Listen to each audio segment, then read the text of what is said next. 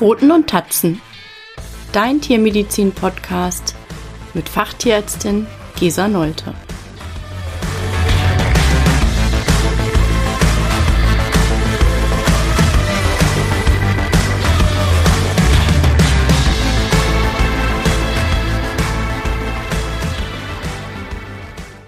Hallo und herzlich willkommen zur siebten Folge.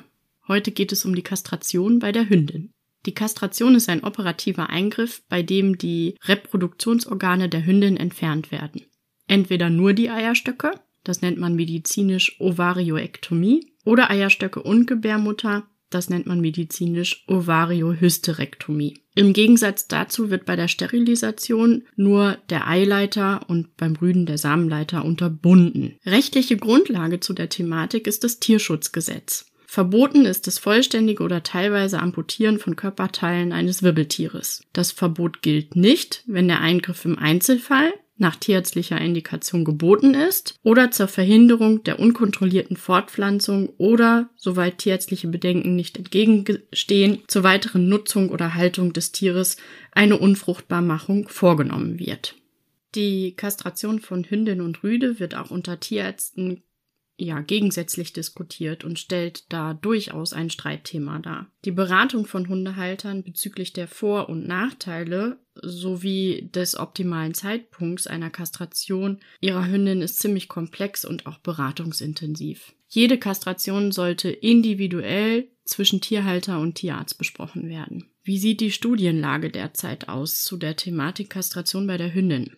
Es gibt derzeit Fallberichte, Erfahrungen und Kohortenstudien, also Vergleiche einer Gruppe unkastrierter mit einer Gruppe kastrierter Hündinnen. Die Probleme dabei sind, dass Fallberichte und Erfahrungsberichte Beobachtungen sind und die können durchaus zufallsbedingt sein oder über- oder fehlinterpretiert werden. Daher ist die wissenschaftliche Aussagekraft von Fallberichten und Erfahrungen ja relativ gering. Bei den Kohortenstudien ist es so, dass insbesondere bei seltenen Erkrankungen eine Untersuchung von einer großen Anzahl an Tieren notwendig ist, um eben zufallsbedingte Häufungen in der einen oder der anderen Kohorte möglichst sicher auszuschließen. Weitere Probleme bei Kohortenstudien können durchaus sein, dass die Methodik nicht nachvollziehbar beschrieben ist oder die statistische Auswertung ziemlich unzureichend ist, wenn zum Beispiel das Alter nicht mit einbezogen wird oder sehr kleine Tierzahlen in den Kohortenstudien auftauchen. Wenn unterschiedliche Kastrationszeitpunkte vorliegen oder unterschiedliche Untersuchungszeitpunkte, sind die Gruppen natürlich nicht gut vergleichbar. Außerdem können Rasseunterschiede reinspielen und auch Übergewicht ist durchaus eine Thematik, die einen Einfluss haben kann. Das häufigste Zitat, ähm, was man so hört bezüglich der Mamatumore, bezieht sich auf eine Studie aus dem Jahr 1969 von Schneider et al.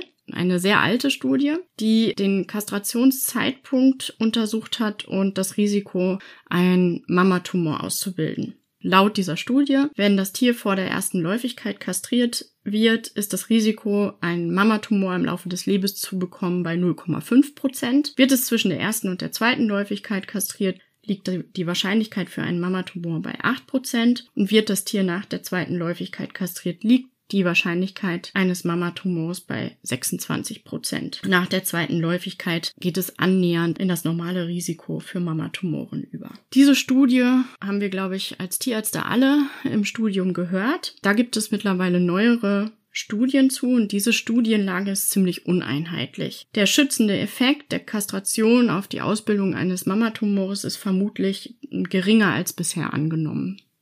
Fangen wir mal mit den möglichen Nachteilen einer Kastration an. Da ist als erster Punkt zu nennen die Entstehung einer juvenilen Vulva mit möglichen Vulvaentzündungen durch enges Anliegen der Haut. Das ist meist beschrieben bei Frühkastrationen, also Kastrationen vor der ersten Läufigkeit und kann durchaus problematisch sein. Die Entstehung von Harninkontinenz betrifft ungefähr jeden fünften bis zehnten Hund. Es gibt ein erhöhtes Risiko für Hunde über 20 Kilogramm und eine deutliche Rasseprädisposition. Also Boxer, Dobermänner, Riesenschnauzer, Rottweiler zum Beispiel sind deutlich häufiger von Inkontinenzproblemen betroffen. Die Mechanismen, die zu dieser Harninkontinenz ähm, nach der Kastration führen, sind noch nicht eindeutig geklärt. Dann ein großes Thema, die Erhöhung des Risikos zur Entstehung von verschiedenen Tumoren. Da sind zum Beispiel Tumore der Haut zu nennen, die Mastzelltumore. Es gibt Studien, die ein 1,2 bis dreifach höheres Risiko für kastrierte Hündinnen benennen, einen Mastzelltumor zu bekommen im Vergleich zu intakten Hündinnen. Das Risiko für Lymphome, also bösartige Tumore des lymphatischen Systems. Es gibt Studien, die eine Risikoerhöhung um den Faktor 1,3 bis 2,3 für kastrierte Tiere im Vergleich zu intakten Tieren benennen bösartige Tumore der Blutgefäße, die Hämangiosarkome. Da beschreiben Studien ein 1,6 bis 9-fach erhöhtes Risiko für kastrierte Hündinnen, besonders für die Rasse Madhya-Vishla. Übergangszellkarzinome der Blasenwand. Es gibt Studien, die ein vierfach erhöhtes Risiko beschreiben für kastrierte Tiere. Und bösartige Knochentumore wie die Osteosarkome.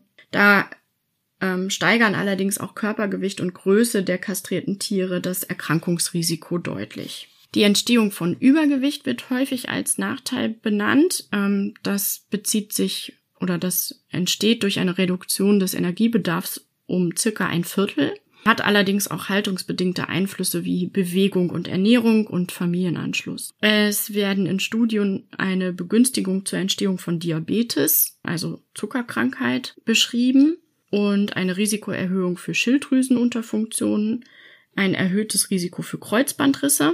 Da besagen Studien ein zwei- bis achtfach höheres Risiko für kastrierte Tiere, ein erhöhtes Risiko für Hüftgelenksdysplasien. Da benennen Studien ein Risiko von 1,5 bis dreifach erhöht für kastrierte Tiere. Andere Studien sagen, es gibt keinen Unterschied. Erhöhtes Risiko für Patellaluxationen. Laut Studien ein 1,3 bis 3,1-fach erhöhtes Risiko für kastrierte Tiere. Ein negativer Effekt kann auch eine Verhaltensänderung sein. Da gibt es Studien zu, die besagen, dass äh, Wischlers, die im Alter von sechs Monaten kastriert werden, ein 1,8-fach höheres Risiko für Verhaltensauffälligkeiten haben und die Angst vor Unwettern ungefähr viermal häufiger vorkommt als in unkastrierten Populationen. Und es wird auch ein ähm, negativer Effekt auf das Immunsystem benannt. Da haben kastrierte Tiere für verschiedenste Krankheitsbilder ein erhöhtes Risiko im Vergleich zu unkastrierten Tieren. Zu dem Thema Fellveränderungen, was bei langhaarigen Hündinnen diskutiert wird, liegen keine validen Studiendaten zu vor. Die Ursache ist ungeklärt und bei kurzhaarigen Hündinnen kommt es seltener zu Haarausfall. Zu den Vorteilen einer Kastration.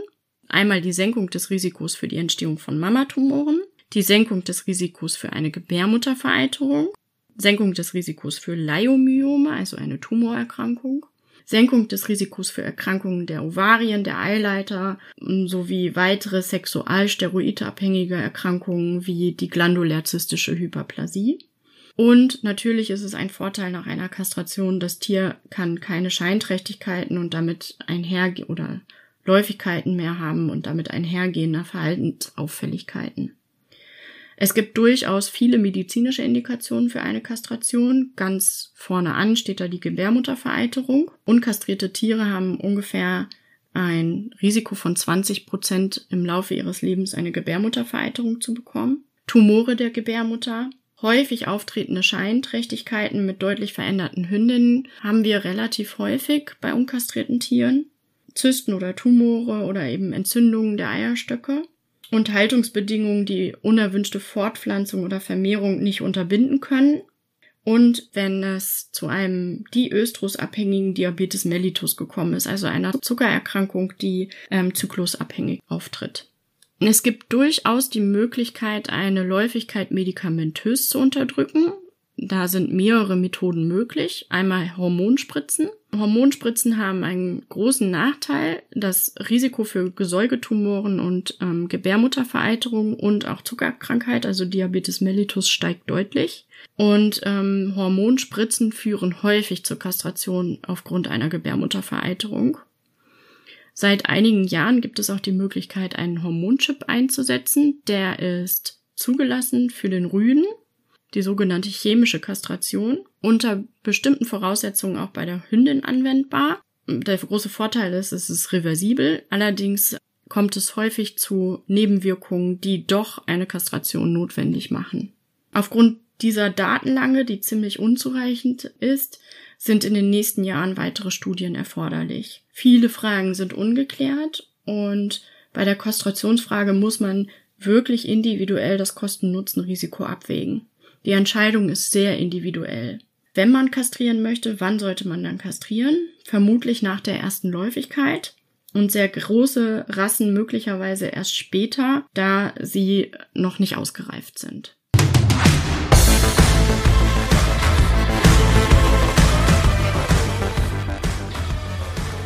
Dir hat dieser Podcast gefallen? Dann freue ich mich, wenn du ihn abonnierst. Wenn du Themenvorschläge hast, schreib mir gerne unter info at pfotenundtatzen.com.